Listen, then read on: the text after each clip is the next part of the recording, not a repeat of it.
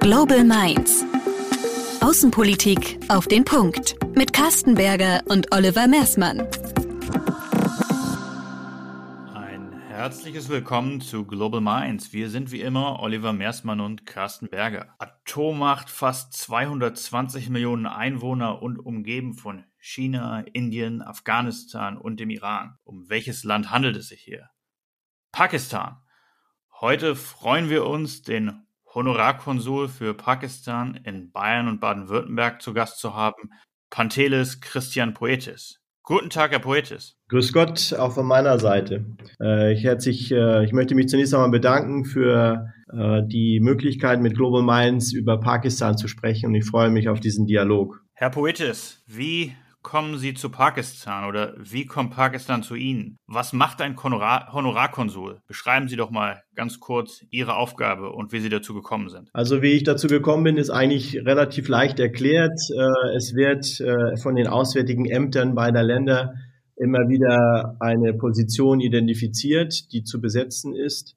Und äh, beim Honorarkonsulat schaut man sich meistens diejenigen aus dem äh, Empfängerland an, die äh, gute wirtschaftliche Beziehungen haben. Und äh, so kommt man in ein Auswahlverfahren, muss sich auch entsprechend äh, bewerben und äh, auch qualifizieren. Und ja, wenn man Glück hat, mit etwas Glück kommt dann irgendwann mal die Nachricht, dass man das jeweilige Land als Honorarkonsul vertreten darf, wenn man alle Regularien und Sicherheitsüberprüfungen überstanden hat. Und äh, damit komme ich auch schon gleich zum zweiten Teil der Frage, nämlich welches sind die Aufgaben? Äh, die Basis äh, sind äh, eine völkerrechtliche Vereinbarung, insbesondere in den Staatsverträgen ist dies geregelt. Und da gibt es das Übereinkommen über die konsularischen Beziehungen. Das ist sogar von noch vom 24. April 1963. Und da werden dann auch relativ detailliert die Aufgaben des Honorarkonsuls, aber auch des Generalkonsuls geregelt. Äh, hier geht es in erster Linie darum, die Staatsangehörigen des jeweiligen Landes im Empfängerland zu betreuen, also die pakistanischen Angehörigen, hier die Gemeinden. Da sind viele Fragen bezüglich Visa, Aufenthaltsgenehmigung etc. Das ist eine Sache, die wir hier in Pullach mit unserem Honorarkonsulat jetzt allerdings nicht machen. Das haben die Generalkonsulate übernommen in Frankfurt und in Berlin. Und äh, wir fokussieren in erster Linie auf Staatsbesuche, äh, Delegationen aus den Entsenderstaaten sind natürlich sehr wichtig und in dem Zusammenhang ist sehr wichtig hier für uns in Bayern und in München die Münchner Sicherheitskonferenz. Äh, wir suchen natürlich dort die Förderung der wirtschaftlichen Zusammenarbeit, äh, die dann auch fortgeführt wird mit Unternehmerreisen, um insbesondere auch die deutschen Interessen der deutschen Wirtschaft in Pakistan zu vertreten. Ja, und dann gibt es last but not least eine ganze Reihe von kulturellen und sozialen Projekten, die wir äh, als Aufgabe mitgenommen haben mit der Annahme dieses Ehrenamtes. Äh, da gibt es äh, von unserer Seite hier oder wir hier mit der Familie haben in Pakistan beispielsweise Krankenhäuser für Mutter und Kind initiiert und haben da inzwischen drei Krankenhäuser auch gebaut in Pakistan und auch der Regierung übergeben, um äh, die Kindersterblichkeit und die Müttersterblichkeit zu reduzieren.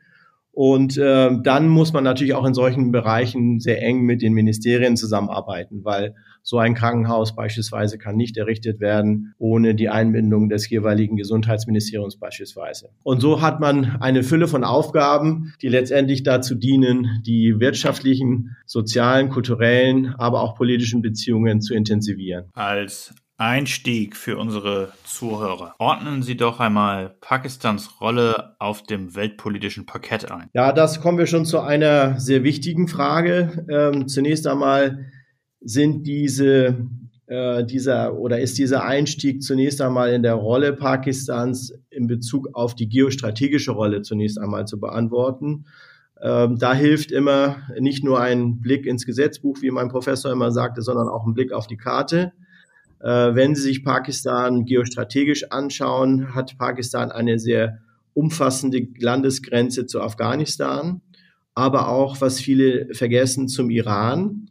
Äh, dann äh, natürlich auch zu China, eine relativ, ein relativ kleiner Bereich, aber da sind wir dann schon auch in einer Konfliktregion mit Kaschmir.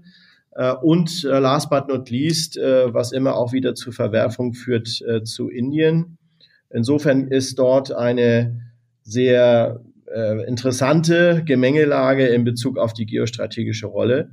Ähm, mit natürlich auch, wenn Sie die, den äh, Karachi sehen als größten Hafen Pakistans, aber auch Quadda, der jetzt von den Chinesen in Teilen übernommen wurde. Da sind natürlich auch sehr wichtige geostrategische Positionierungen zum Golf von Oman hin. Also man sieht, also Quadda beispielsweise ist nicht nur direkt an der iranischen Grenze, sondern auch von über die Meerenge erreichen sie so, sofort eigentlich Maskat, also den Oman, aber auch Dubai und die anderen Emirate. Also eine sehr wichtige äh, geostrategische Rolle. Und äh, daraus ergeben sich letztendlich auch die, äh, die Gespräche und natürlich auch die Themen für das äh, weltpolitische Parkett. Ähm, wir haben da große Player in der Region, die Sie ja aus den Nachrichten allesamt kennen, also Afghanistan, Iran, Indien, China, aber auch die USA, die dort natürlich eine sehr wichtige Rolle einnimmt, insbesondere um die Ölreserven und ähnliche Dinge sich dort zu sichern. Also es ist dann schon, äh, ich möchte nicht sagen eine explosive Mischung, aber auf jeden Fall eine sehr wichtige geopolitische Lage und eine sehr wichtige weltpolitische äh, Situation. Bevor wir vielleicht auf die außenpolitische äh, Situation des Landes schauen, schauen wir uns vielleicht nochmal in den, ins Innere hinein. Ähm, wenn man im Westen oder wenn man in Deutschland Nachrichten liest, dann ist Pakistan häufig in Verruf, äh, die Kaderschmiede der Taliban zu sein, ähm, Ausbildungslager dort zu haben, gleichzeitig aber eben auch äh, massive chinesische Investitionen ins Land äh, ein Land, das sich zwischen, zwischen einerseits Indien und auf der anderen Seite eben Afghanistan, aber die anderen Nachbarn wurden ja auch schon genannt, ähm, befindet. Wie ist denn die innenpolitische Lage, die Stabilität auch und wer hat das Sagen im Land? Also die Stabilität würde ich äh, in den letzten Jahren, jedenfalls meiner Amtszeit, als äh, gut bezeichnen. Äh, ich glaube, dass die, äh, dass Pakistan äh, sich äh, sehr stabilisiert hat. Ich sehe mit äh, gewisser Sorge natürlich den Abzug der Kräfte aus Afghanistan, äh, weil da muss man wissen, dass äh, Pakistan selber schon bevor die Alliierten abgezogen sind, äh, wir ja letztendlich dort äh, fast drei bis vier Millionen, keiner kennt genaue Zahlen, in Pakistan an afghanischen Flüchtlingen äh, bekommen hatte oder schon hatte. Und äh, das ist natürlich für ein verhältnismäßig äh, armes Land oder eine aufstrebende Economy, wie wir das, also ein Rising State wie Pakistan, äh, als den wir ihn gerne bezeichnen, äh, es ist natürlich sehr schwierig. Äh, stellen Sie sich vor, drei, vier, fünf, sechs Millionen äh, Flüchtlinge in Deutschland. Auch wir hätten hier unsere Probleme, das zu bewältigen. Pakistan mit begrenzten finanziellen Möglichkeiten hat diese Möglichkeiten umso weniger. Dann muss man auch wissen, dass die afghanische Grenze zu Pakistan ähm, ja nicht eben und einfach verläuft und es gerade im Grenzgebiet massiv die politische Situation, aber auch die Frieden Friedenssituation von den Clans beherrscht wird. Also wir haben da ein, letztendlich ein Tribal Areas und diese Clans, die dort sind, ähm, die haben, die respektieren in Anführungsstrichen nicht die Grenze. Also für die, die Grenzen, die gezogen wurden, die sind für sie willkürlich. Das sind äh, in Gebirgsregionen äh, teilweise unzugängliche Gegenden. Äh, da ist also auch die, der Grenzverlauf, die Sicherung des Grenzverlaufes sehr schwierig. Das heißt, wir haben dort ähm, eine gewisse, äh, also oder eine schwer zu kontrollierende Situation ohnehin für die Pakistanis. Äh, mit dem Abzug der, der insbesondere der Amerikaner äh, sind natürlich noch mehr Flüchtlinge gekommen. Wir merken das hier übrigens in, äh, in München, in Deutschland, in Pullach hier in unserem Konsulat, weil wir eben vermehrt Anträge bekommen, afghanische Anträge von Afghanen, die nach Deutschland reisen möchten, beziehungsweise jetzt flüchten möchten nach Deutschland. Und äh, die brauchen dazu in erster Linie auch äh, entsprechende Visa von Pakistan. Und das heißt also, die, auch diejenigen, die jetzt äh, vor der Situation in, äh, in Afghanistan fliehen oder auch fliehen müssen, äh, die äh, fliehen über Pakistan. Und ähm, das ist natürlich eine ganz äh, schwierige Situation, äh, die nicht nur äh, sehr viel diplomatisches Geschick erfordert, sondern auch natürlich sehr viel Geld. Und äh, das ist natürlich für einen, äh, für einen, einen Staat, wie gesagt, wie Pakistan, deren finanzielle Mittel begrenzt sind, nicht ohne weiteres zu wuppen. Also da bedarf es äh, sicherlich auch der Unterstützung von, von Deutschland und von Europa, aber auch von Amerika.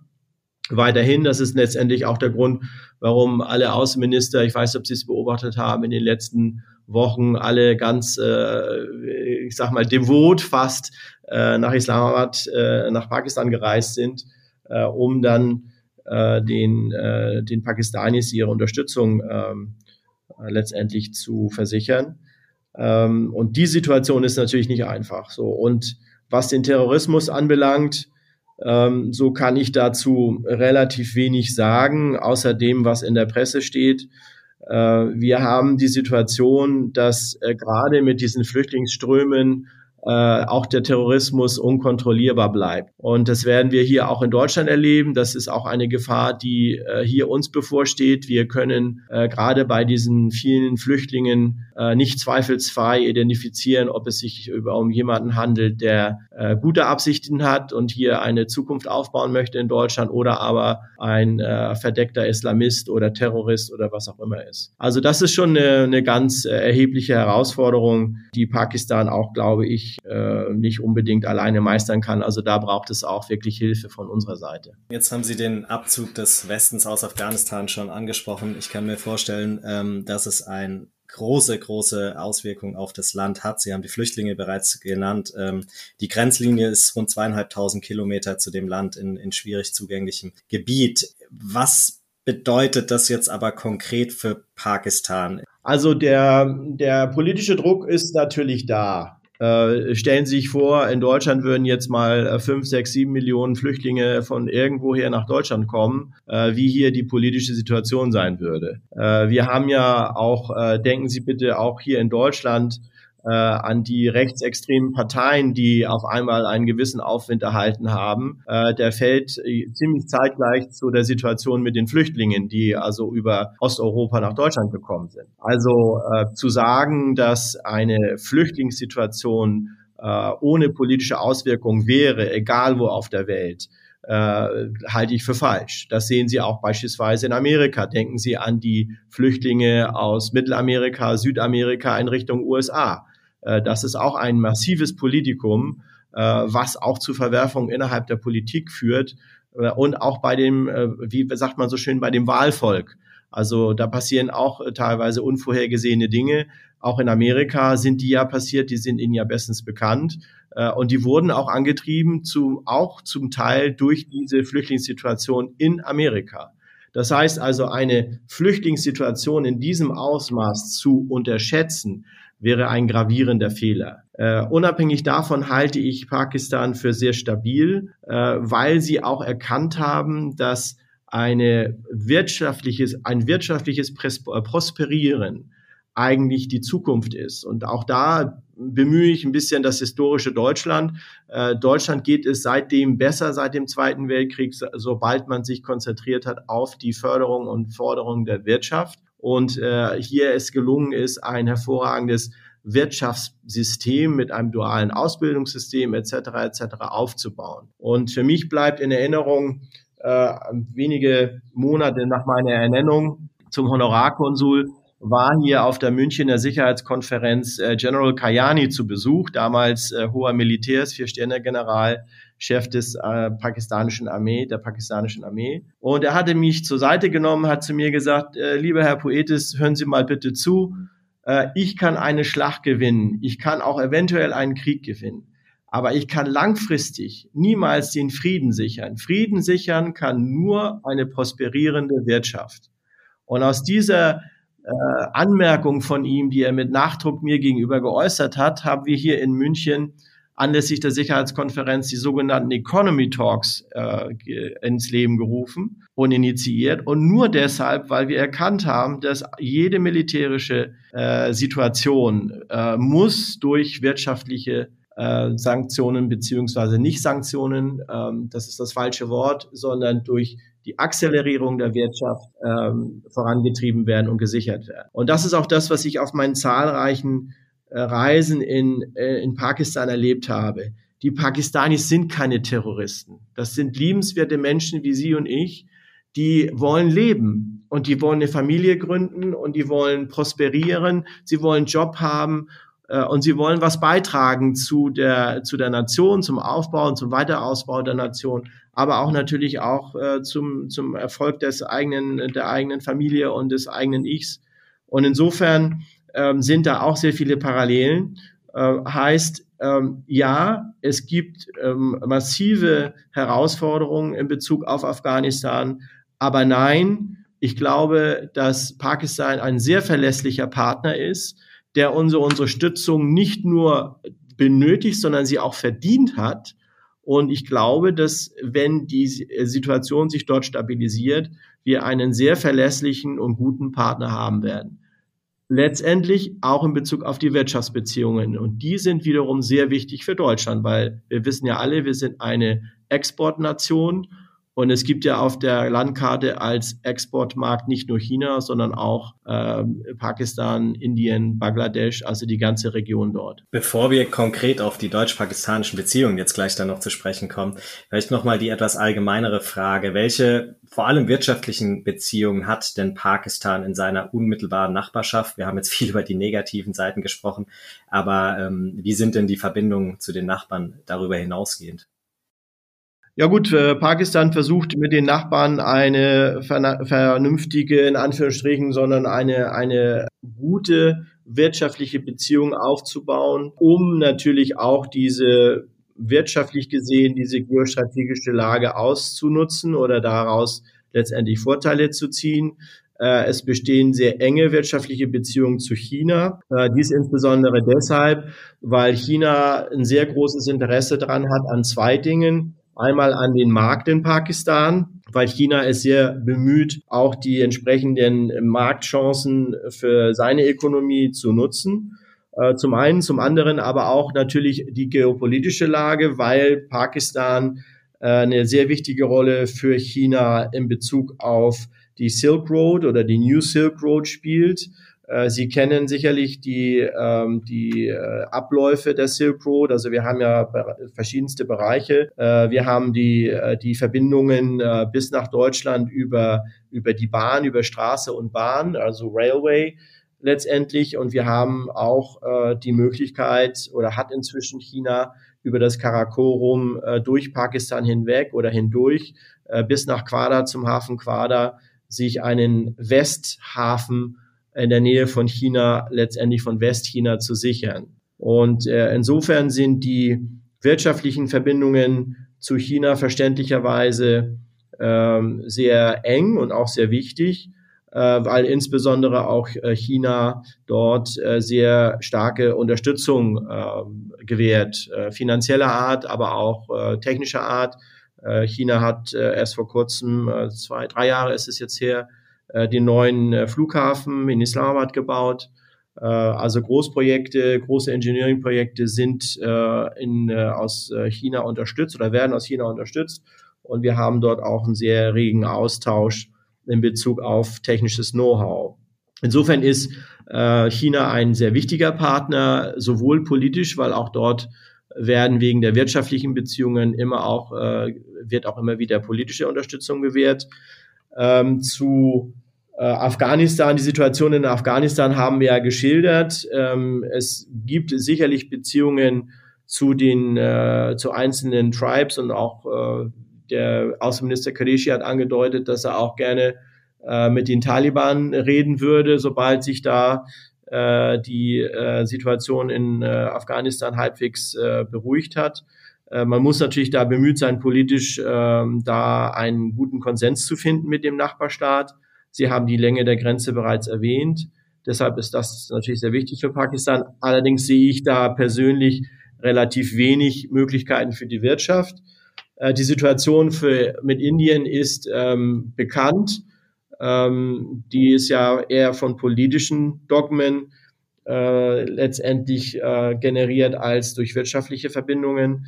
Aber es bestehen zu dem arabischen Raum, den ich eben auch gesagt, erwähnt habe, äh, sehr enge wirtschaftlichen Beziehungen. Und äh, da ist es ganz wichtig für die arabischen Staaten, äh, Staaten, dass die Pakistanis dort äh, die Main Labor Workforce liefern. Also das heißt, die äh, alles, was äh, sie in ähm, äh, was in Dubai oder auch im Oman oder in den Nachbarstaaten dort aufgebaut wurde, wurde in erster Linie ähm, von äh, Kräften aus äh, Pakistan ähm, aufgebaut. Äh, damit sind, äh, sind Teile der größten Experts-Communities äh, sind im arabischen Raum. Das heißt also, es bestehen sehr, sehr enge Beziehungen äh, zu äh, der arabischen Halbinsel, äh, die auch für die Pakistanis sehr wichtig ist. Ähm, natürlich ungebrochen sind die Verbindungen zu England, ähm, weil Pakistan war ja lange Zeit äh, Teil des Commonwealth und Sie wissen ja aus der Historie heraus, dass der gesamte Bereich mal zu Greater India gehörte, so dass ähm, da sehr sehr enge Verbindungen sind, äh, die sich zuletzt äh, auch darin widerspiegeln, dass äh, mit Amtssprache äh, in Pakistan auch Englisch nach wie vor ist. Äh, Sie können sich also da überall äh, gut verständigen. Also das heißt also, die wirtschaftlichen Beziehungen zum angloamerikanischen Raum sind nach wie vor sehr eng und es gibt auch sehr viele Experts äh, pakistanischer Herkunft in USA beispielsweise. Ähm, das heißt also, da gibt es einen sehr, sehr regen äh, Austausch. Wir hatten es ja schon angesprochen, die deutsch-pakistanischen beziehungsweise pakistanisch-deutschen Beziehungen. Wo liegen da die Schwerpunkte politisch und wirtschaftlich? Ja, die, die sind für mich, um das Ergebnis vorwegzunehmen Ihrer Frage, äh, sind die, äh, wie sagt man so schön neudeutsch, underestimated. Also die deutsch-pakistanischen Beziehungen hätten schon über die letzten Jahre sehr viel besser werden müssen, als sie es tatsächlich sind. Äh, insbesondere deshalb, weil ähm, zum einen äh, Pakistan hochinteressant ist äh, für Deutschland und für jede Nation, Exportnation als Markt. Äh, wir haben da eine, eine Economy, die thriving ist, also die äh, hat also äh, eine sehr junge Bevölkerung haben wir in Pakistan, eine aufstrebende Bevölkerung, die sich nach Kräften bemüht, wirtschaftlichen Erfolg zu erlangen. Ähm, heißt also, dort ist es einerseits ein sehr wichtiger und großer Markt für uns. Andererseits ist es so, dass wir Pakistan als Produktionsland nicht unterschätzen dürfen äh, mit die größten Baumwollvorkommen, aber auch Ledervorkommen kommen aus Pakistan. Das heißt also mit großer Wahrscheinlichkeit ist jeder handgenähte Fußball, den Sie jemals äh, getreten haben, äh, aus Pakistan. Also da sind etwa 80 Prozent des äh, weltweiten Exports an Fußbällen ist immer noch aus Pakistan. Äh, was heißt noch? Tendenz sogar steigend steigend. Also das heißt, also da macht Pakistan einen wirklich guten Job. Alles, was mit Handarbeit, mit aufwendiger Handarbeit zu tun hat, äh, aber auch mit äh, anfänglicher Ent, ähm, äh, Technisierung, ähm, ist sehr wichtig. Ähm, wir haben dann einen Bereich der IT, in dem die Pakistanis äh, lange Zeit auch unterschätzt wurden, aber sehr, sehr gut sind und sehr weltweit vernetzt sind. Ähm, also genauso wie man das aus Bangalore beispielsweise kennt in Indien, äh, wo es ähm, äh, sehr gute Programmierer gibt. Ähnliches äh, bahnt sich jetzt in Pakistan an. Die sind da also sehr begabt, die jungen Leute. Also die junge Generation kann das sehr gut. Und natürlich ist es so bei der IT, dass sie den großen Vorteil haben, dass sie äh, international Zugänge bekommen, äh, sowohl vom Netzwerk, vom intellektuellen Netzwerk her, als auch zum Vertriebsnetzwerk her. Also das heißt, also es ist eine, eine weitere Sparte, wo Pakistan äh, sehr wertvoll wird. Und das sind Dinge, die sind in Deutschland meines Erachtens bisher unterschätzt worden. Also sowohl unterschätzt im Hinblick auf den Markt Pakistan als auch im Hinblick auf die Workforce, die es in Pakistan gibt. Äh, last but not least äh, darf man ja in den ganzen Diskussionen, die wir hier in Deutschland äh, ähm, durchführen, politischen Diskussionen in Bezug aufs Hilfskräfte, denken Sie an Corona, dass wir eben nicht genügend medizinische Kräfte hatten und so weiter und so fort und die Überalterung der Gesellschaft hier brauchen wir Labor Force in Deutschland. Wir brauchen ausgebildete Kräfte, die müssen von irgendwo herkommen. Pakistan ist ein sehr guter, äh, ein sehr guter Partner für derartige beispielsweise Austauschsysteme, weil sie auch das deutsche duale System gut nachvollziehen können, das Ausbildungssystem und auch sehr gut ausgebildet werden. Also auch das ist eine eine Sache, die ich nicht müde werde, in politischen Runden zu, ähm, zu erwähnen, dass Pakistan äh, auch Manpower bieten kann, äh, sehr gute für die Herausforderungen, die wir hier in Deutschland in den nächsten Dekaden haben werden. Und deswegen immer wieder meine These, wir haben Pakistan lange Zeit in Deutschland politisch unterschätzt und auch wirtschaftlich. Und das ist eine Sache, für die ich antrete, dass man hier da äh, das betont und nicht immer nur sagt, ja, äh, da gibt's Terror oder was auch immer, die schlechten Nachrichten. Äh, die guten Nachrichten sind äh, wichtig und davon gibt es in Pakistan sehr viele. Leider werden diese nur zu selten, äh, erreichen diese den deutschen Zuhörer oder Zuseher. Welche Kooperationsfelder zwischen Deutschland und Pakistan müssen denn verbessert werden? Und wo sehen Sie in Zukunft am meisten Potenzial? Ja, die Frage hatte ich eigentlich schon äh, ein bisschen mit meiner letzten Antwort äh, beantwortet. Also ich sehe äh, sehr hohes Potenzial in allen äh, technischen Berufen, insbesondere im, im, Bereich der Digitalisierung, also IT, alles, was damit zusammenhängt, ist ein ganz wichtiges Thema. Ich hatte ja schon erwähnt, dass wir drei Kliniken äh, aufgebaut haben in Pakistan. Da ist die Digitalisierung sehr viel weiter, auch im Bereich der Healthcare, als beispielsweise in Deutschland.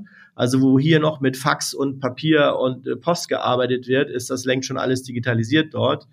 Ähm, das heißt also, das sind Bereiche, äh, die ich für absolut ähm, äh, wichtig erachte.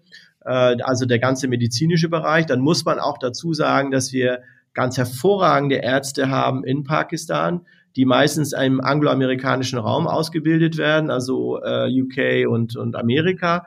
Äh, das sollte man auch in Deutschland ähm, nicht vernachlässigen, sondern also hier auch entsprechende Studienaustauschprogramme in die Wege leiten, um hier ein, ein, äh, einen äh, Know-how-Transfer beziehungsweise einen Flow zu ermöglichen. Und, äh, und dann, last but not least, die äh, helfen, die Industrialisierung voranzutreiben. Das heißt, äh, Pakistan aus einem Billiglohnland äh, mit sehr viel Handarbeit in die nächste Stufe äh, zu heben, wo also auch viel an Automatisation etc.